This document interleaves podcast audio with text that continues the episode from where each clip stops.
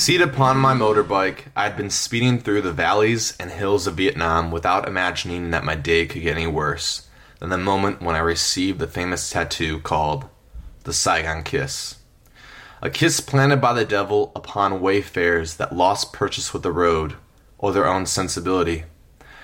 I wasn't ready for that moment when the weather changed, but at times like this, we can't control what comes our way.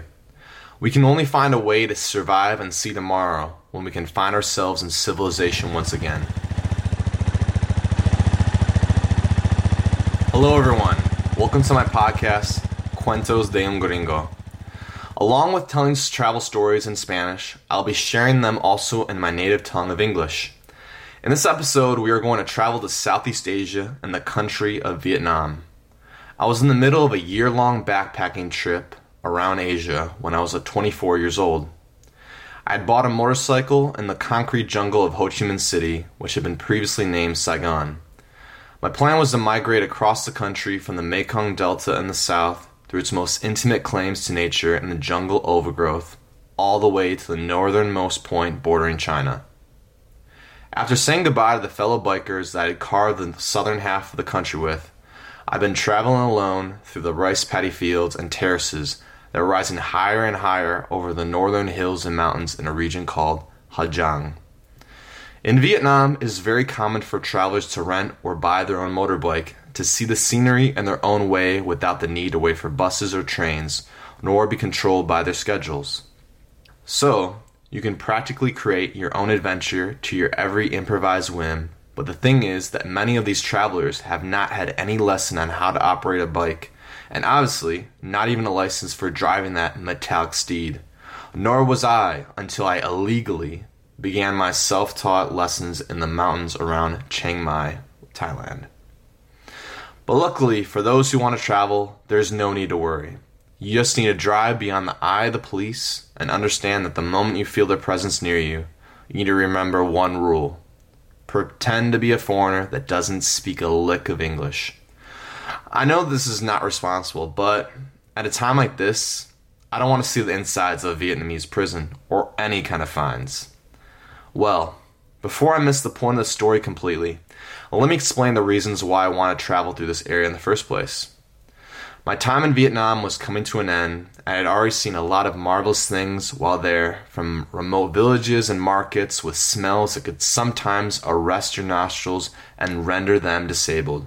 In addition, by now, I had already fallen more times than I would like to admit, with collisions bringing me face to face with the grill of an oncoming car, as well as scrapes and cuts on my hands that need to be wrapped up in so much gauze that I look like a boxer ready for the bell to signal me to fight in the ring. With all that being said, I'd heard of a Vietnamese region that was a bit off the beaten track for many travelers, apparently with great views of the rice paddy fields which is one of the aspects that caught my eye when I was researching Southeast Asia. Although, right up until the flight left the runway, I'd resigned myself to the likelihood that those views would probably only remain as dreams. Against all the fears that I had while planning a trip of this magnitude that became 50 incredible weeks abroad, I finally made it. This solo trip broke away from packaged holidays that gave me the freedom to witness intimately the natural stairs Vietnamese villagers use daily as their farmland in a country with steep, rugged changes in elevation. To fully paint a picture describing the vastness of those rice paddies, as I laid my eyes on them, with each unfolding turn hugged by low hanging guardrails, would require me forging those roads with you at my side. But I'm going to try. On the trip, I was only using a very minimal app to direct my way, Maps.me. Initially, the app was able to identify my location, and so with that, I just needed to follow its directions. But after a while, when I was well away from the city, my location disappeared, and I needed to use it like an old paper map, deciphering if the names on the road in front of me matched up with the names on my app. And many times I was in disbelief, completely confused, taking chances to turn left until I realized I needed to go back and turn towards the other foreboding road. I remember that the road deteriorated from pavement to mud, and with this change in the route, you could notice the increase in the number of holes that I needed to avoid too many times at the last second. But it didn't matter to me. I was completely happy to see this land with the farmers manipulating the terrain with their cows and their bare hands to create the perfect environment for the rice to grow and eventually a good harvest to support their families. In one of those moments, while I was resting and absorbing the exaggerated ways of Vietnam and its most natural and celebrated character, I cannot believe that I had arrived there, and for me, it was unrealistic that I, such a timid person, could be so far from his hometown, solving difficult situations all by himself, and I was living my dreams. But I couldn't wait and enjoy the moment forever. I still had many more kilometers to go on those disheveled, unsafe roads. When I was walking backwards with the bike between my legs to return to the track, my calf, completely exposed to the sun, and all the rest got scorched by the exhaust pipe, which was still piping hot from the toasty, sun baked kilometers of midsummer in Asia. No surprise here that the burn cut deep and I screamed aloud as if I was walking on hot coals. I didn't have any kind of band aid, and the only option for me was to use some weird remedy cover it with toilet paper, and wrap it tightly with duct tape. The only hope I had was to prevent an infection, which immediately reminded me of the moments in the central part of the country when I was visiting hospitals to save my hand, completely covered by pus leaking cuts and scrapes. Thank God the doctors in the city of Da Nang could cure them, but the previous hospitals felt to me like I was in a scene from the movie One Flew Over the Cuckoo's Nest with Jack Nicholson next to me, getting pills among the lunatics locked up amidst a very desperate and inhospitable situation. I'm not going to lie to you and say that at that moment I was not thinking about those dirty, decrepit hospital rooms and praying the gods to protect me from that fortune. But over here in the small towns of Vietnam, there was no doctor to speak of for many, many kilometers. Therefore, I only had the option of continuing onward. It was a personal lesson for me in life that I remember at the scariest of times to go ahead and use the resources that I've already acquired and form a deep trust of my own capabilities, even when my fears want to tell me otherwise. Except for that injury, I was in a pretty surrealistic state from the Vietnamese landscape. I wanted to tell all my friends and family when I, I would eventually come home, even though pretty soon I began to debate whether that was going to happen at all. Little by little, with each turn of the bumpy road, there were more and more clouds across the sky, and those clouds were not calm. They had a voice that spoke little by little, more deeply and harshly, with a wicked energy as if trying to warn me get the hell out and head back the way you came. The confidence and happiness I had before began eyeing fiercely the nearby potholes, course and length of road, as a potential refuge to protect me from what I was about to face. But what could I do? Genuinely, tell me. Looking at my map, I could see that the next town with a pension was far too away for the speed that I was driving at, but I could see a possibility. Wee little town, not terribly far away, with almost 15 houses. But it wasn't a part of my plans. After a while, I arrived upon this unnamed village. However, Little did I know that sitting in my way was a reservoir with a small boat resting on the edge of the dam waiting for passengers. By this time, there were already raindrops that were getting bigger and bigger and targeting me with greater frequency. I had no doubt that I was about to be entangled in a monsoon. So, without a tent, which wouldn't have helped me anyway with a storm of that magnitude, I only had the option of looking for a place with a roof above me to spend that monsoon soaked night until dawn.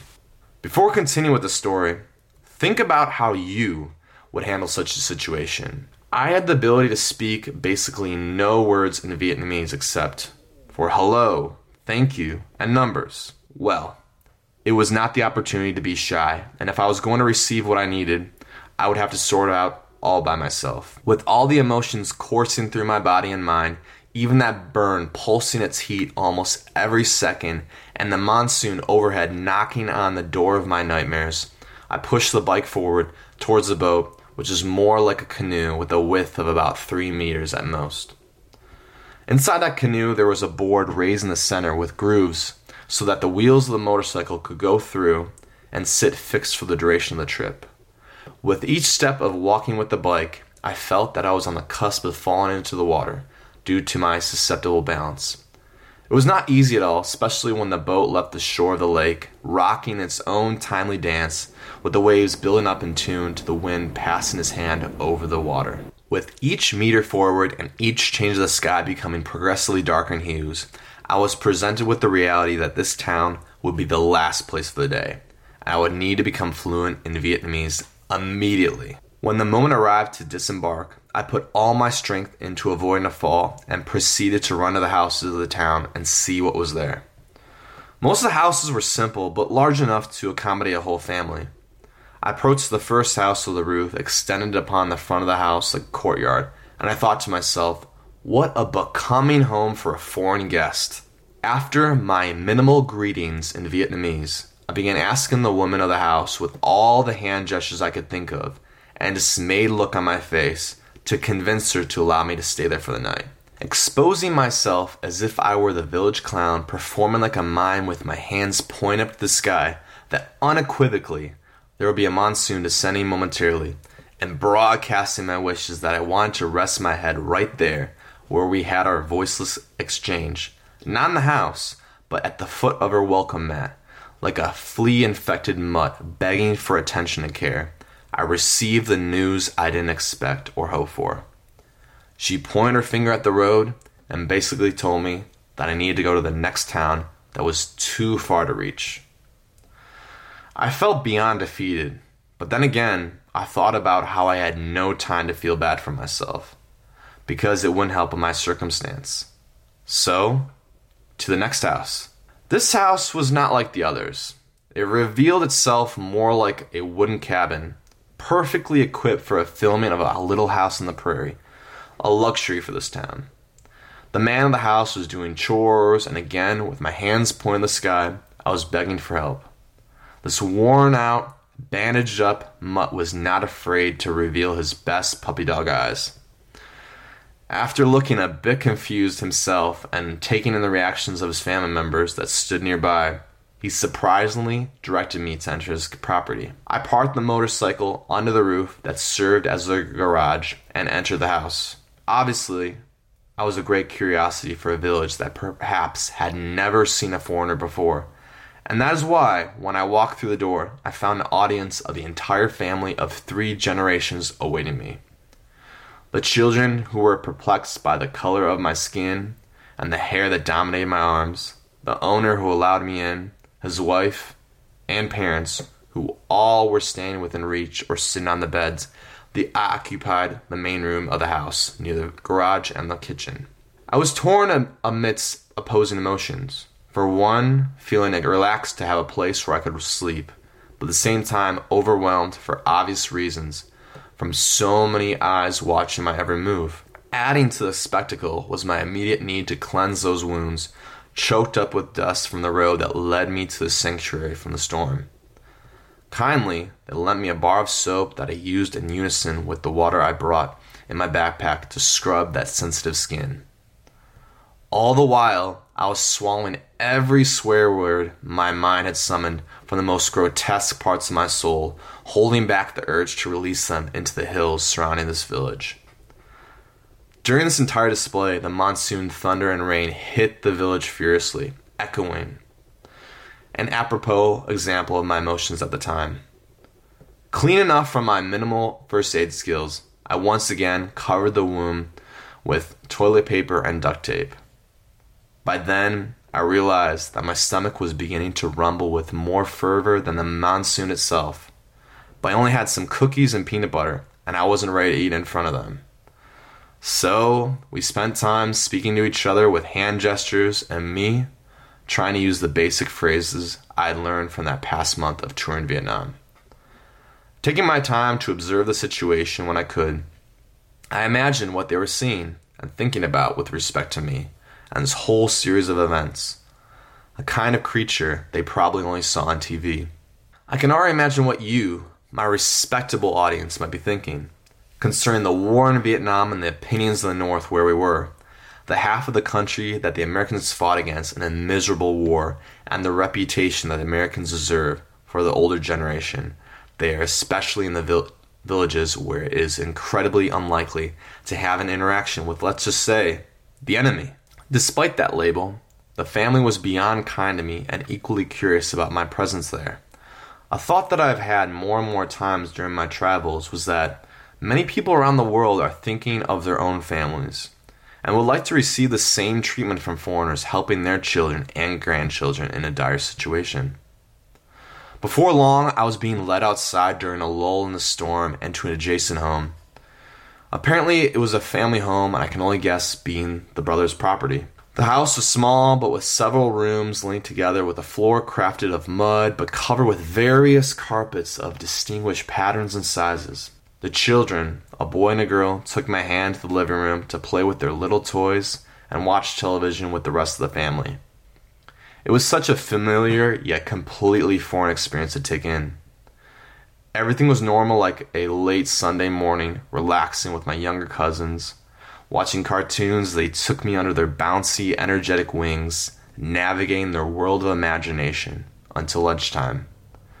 However, in this distant village that even the average Vietnamese would never have heard of, and far removed from my normal life, I lay there like an accepted member of a family I had only met just a while ago by pure circumstance of nature through my daring yet absurd quest for adventure.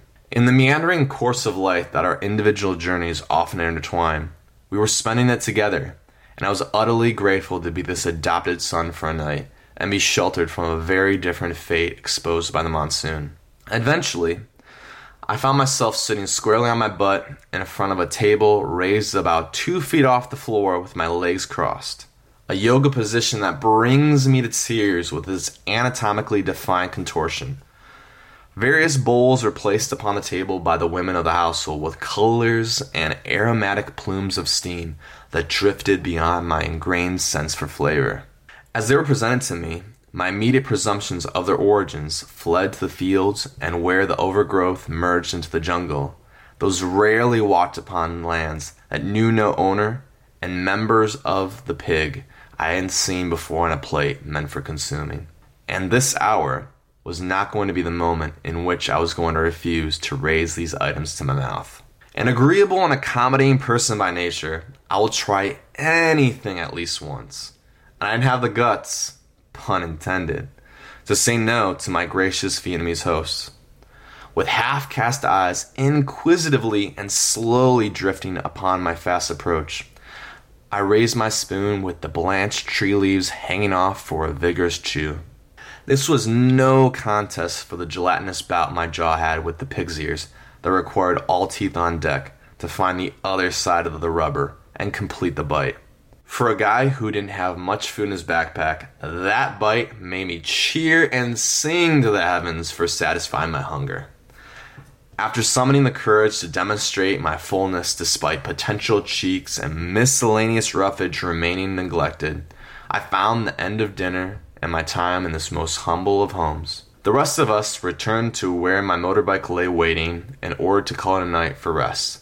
After all, it was a simple village, and the inhabitants lived by the rise and fall of the sun.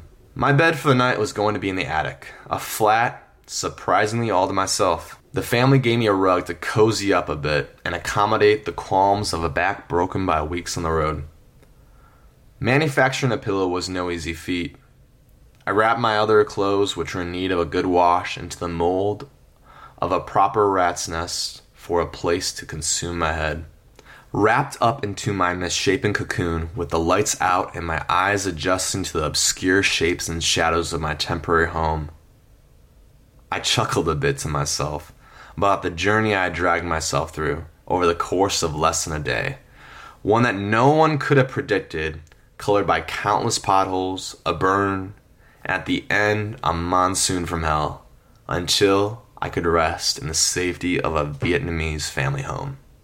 Finding the rhythm of the rain left over from the monsoon, my flow of thoughts were put to rest.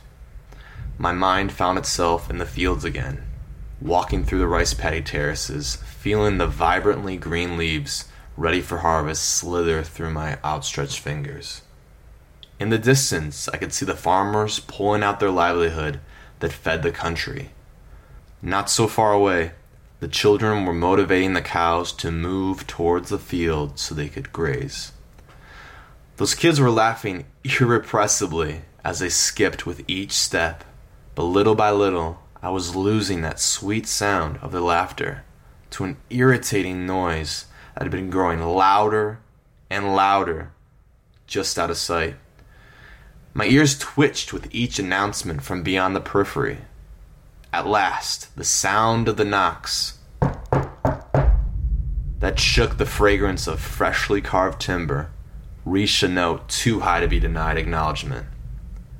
When I craned my neck to the side, I saw the man of the house announcing his presence from the top of the stairs, instructing me to leave in quick fashion. Quickly rustling up my things together, I descended the attic stairs to the living room and assembled my backpack the, for the road ahead. After passing several coins to the owner and offering my appreciation, I left the village and those lives I drifted through in a flash of time. A not so friendly character once again welcomed me back in the fold. The potholes of yesterday had gotten sloppier and further disheveled from a night of endless botchery, drunk on heavy rain. And so it ended, or rather, would continue. My relationship with a hunk of steel precariously linked to two wheels. My status as the commander of this expedition to complete the length of Vietnam remained equally uncertain, but I wasn't ready to trade the experience for anything in the world.